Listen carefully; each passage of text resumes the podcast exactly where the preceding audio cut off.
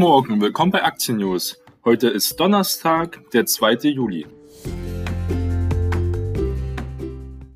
Und wir starten wieder mit den Ausblick in den heutigen Handelstag und am deutschen Aktienmarkt. Am DAX zeichnet sich an diesem Donnerstag ein positiver Auftakt auf.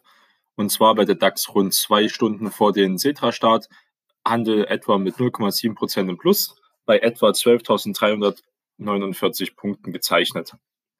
Damit könnte der Deutsche Leitindex abermals einen Ausbruch über den Bereich um die 12.350 Punkte versuchen, an dem er in den vergangenen Tagen mehrfach abgeprallt ist. Darüber würde dann um die Zähler 12.500 Punkte anvisiert werden.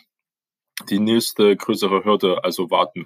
Auf der Unterseite hat zuletzt die runde Marke von 12.000 Punkte gestützt. Also in diesem Bereich waren wir ja die letzten Tage.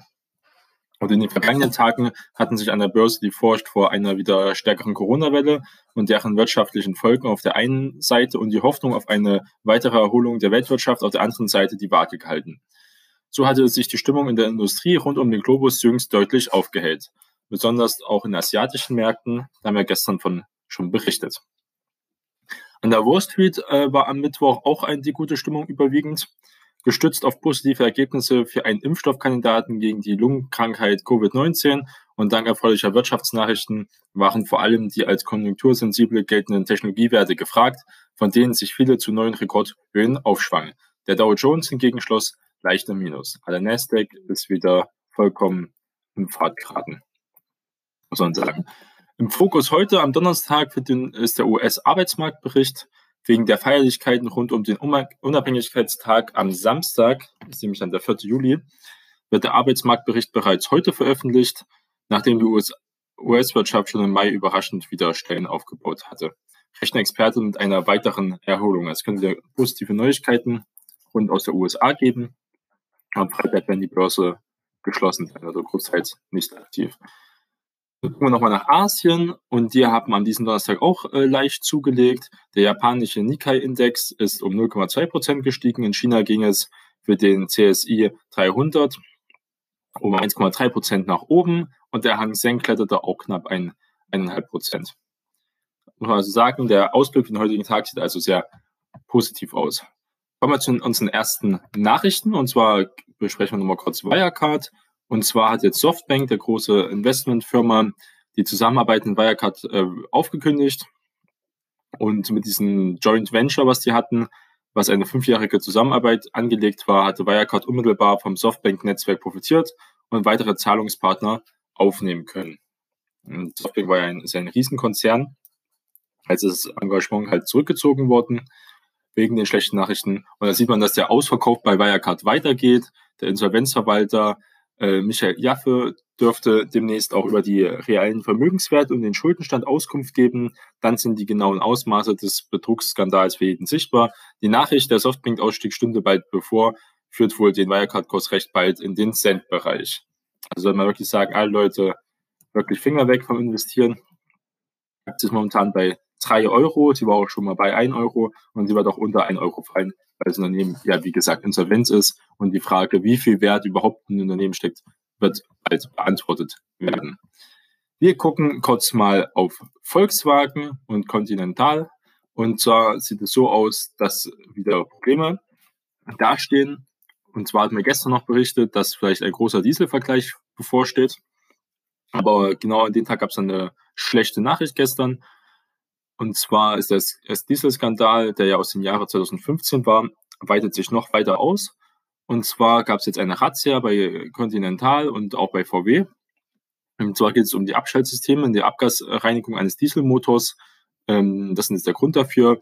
Die Staatsanwaltschaft durchsuchte seit äh, gestern die Geschäftsräume der Volks, äh, Wolfsburger und des Automobilzulieferers. Das ist bitter, vor allem für den ohnehin angeschlagenen Zulieferer aus Hannover. Konkret geht es bei den Razzien unter anderem nach Recherchen der Vivo, also Wirtschaftswoche, um den Verdacht auf Beihilfe zum Betrug und zur mittelbaren Falschbekundung in den Jahren 2006 bis 2015. Von den Ermittlungen betroffen seien ehemalige und aktive Mitarbeiter, darunter auch sieben Ingenieure und zwei Projektleiter der alten Siemens WDO, die Conti 2007 übernommen hat. Auch gegen die beiden Geschäftsführer der Continental Automotive GmbH sowie ein Compliance-Beauftragten soll nach Angaben der Zeitschrift ermittelt werden. beide Großkonzerne haben angekündigt, mit den Unternehmen, also mit der Staatsanwaltschaft zusammenzuarbeiten. Aber man muss wirklich sagen, dass es wieder absolut ein Nackenschlag ist für beide Unternehmen, dass sie einfach nicht da wegkommen von diesem Dieselskandal und Continental jetzt auch noch mit da reingerät. Die Sache ist, dass ja auch die Verjährungsfristen noch lange nicht Sachen sind. Der BGH hatte letztens erst entschieden, dass es äh, sittenwidrig war, äh, was VW getan hat. Und Sittenwidrigkeit heißt mindestens ähm, erst eine Verjährung ab zehn Jahre. Und zehn Jahre wäre dann erst äh, 2025. Hat also der Staat noch genug Zeit, hier fünf Jahre lang weiter die Ursachen und die Verantwortlichen zu belangen.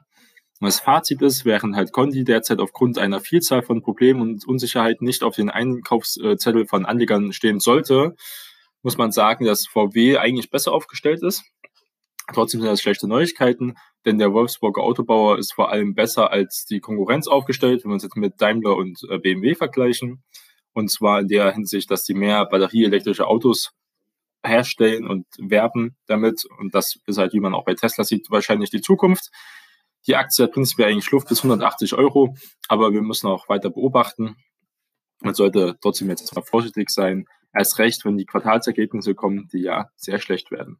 Und darauf gehen wir jetzt mal ganz kurz auf was anderes ein über die Volkswagen und auch bei BMW. Und zwar gab es jetzt wieder den äh, Kaufer, Käuferindex in den Zeitraum. Und zwar hat VW einen Verkaufsrückgang um 22 Prozent erlitten und in der USA sogar 29 Prozent. Da ist VW damit eigentlich noch ganz gut, nämlich BMW hat auch im zweiten Quartal in den USA noch äh, weniger Autos verkauft. Und zwar sind die Absatzzahlen über die Marken von BMW und Mini um 40 Prozent geschrumpft, also extrem viel. Jedoch hat der jetzt äh, Chef von Nordamerika-Chef äh, Bernhard Kund gesagt, dass er für BMW in der zweiten Jahreshälfte vorsichtig optimistisch ist. Da kann man also abwarten. Aber nicht nur die deutschen Autobauer haben es schwer, sondern auch GM sind die Verkäufe um 34 Prozent eingebrochen. Fiat Chrysler hat sich auch gemeldet, auch ein Rückgang von etwa 40 Prozent. Toyota hat ein Minus von 35 Prozent. Und Ford will seine Zahlen am heutigen Donnerstag vorlegen. Da ist also VW noch am besten äh, weggekommen bis jetzt, wenn die Zahlen soweit stimmen. Und trotzdem ist es natürlich ein Riesenverlust. Muss man also wirklich abwarten, wie sich das hier entwickelt. Aber wie gesagt, VW ist noch am besten aufgestellt von allen anderen großen Automobilkonzernen. Und jetzt wieder eine positive Nachricht zum Schluss. Und zwar gibt es jetzt neue Corona-Impfstoffhoffnung. Und zwar von BioNTech. Und sind die Daten da? Das wurde schon mit Spannung erwartet. BioNTech und auch der große US-Pharmakonzern Pfizer haben starke Zwischenergebnisse äh, zu den weitestgehenden fortgeschrittenen Kandidaten eines Corona-Impfstoffprojekts vorgelegt.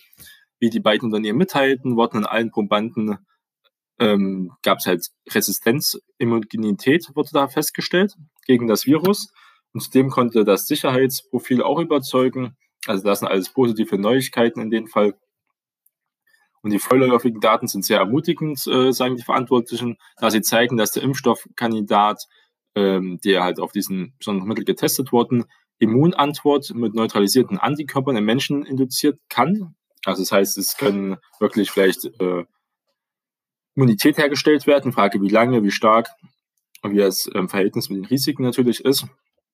Ja, also soweit war bis jetzt noch kein anderes Mittel. Es ging nur darum, bei manchen, zum Beispiel auch bei ähm, Gillette war es ja so bei dem Mittel, dass es eher den Verlauf abschwächt um ein paar Tage. Und hier geht es ja wirklich um Immunität. Und das ist schon ein kleiner Durchbruch. Daraufhin ist die Aktie kurz vom Handel ausgesetzt worden, weil sie ähm, sehr positiv reagierte mit einem Kurssprung von über 8 bis 9 Prozent auf etwa 64 Euro. Und man muss sagen, das geht wahrscheinlich heute auch so weiter, weil so positive Neuigkeiten wir hatten eine Art Durchbruch in diesem Bereich, wo ja alle Menschen darauf warten, dass es einen Impfstoff geben wird, ist also sehr positiv zu sehen.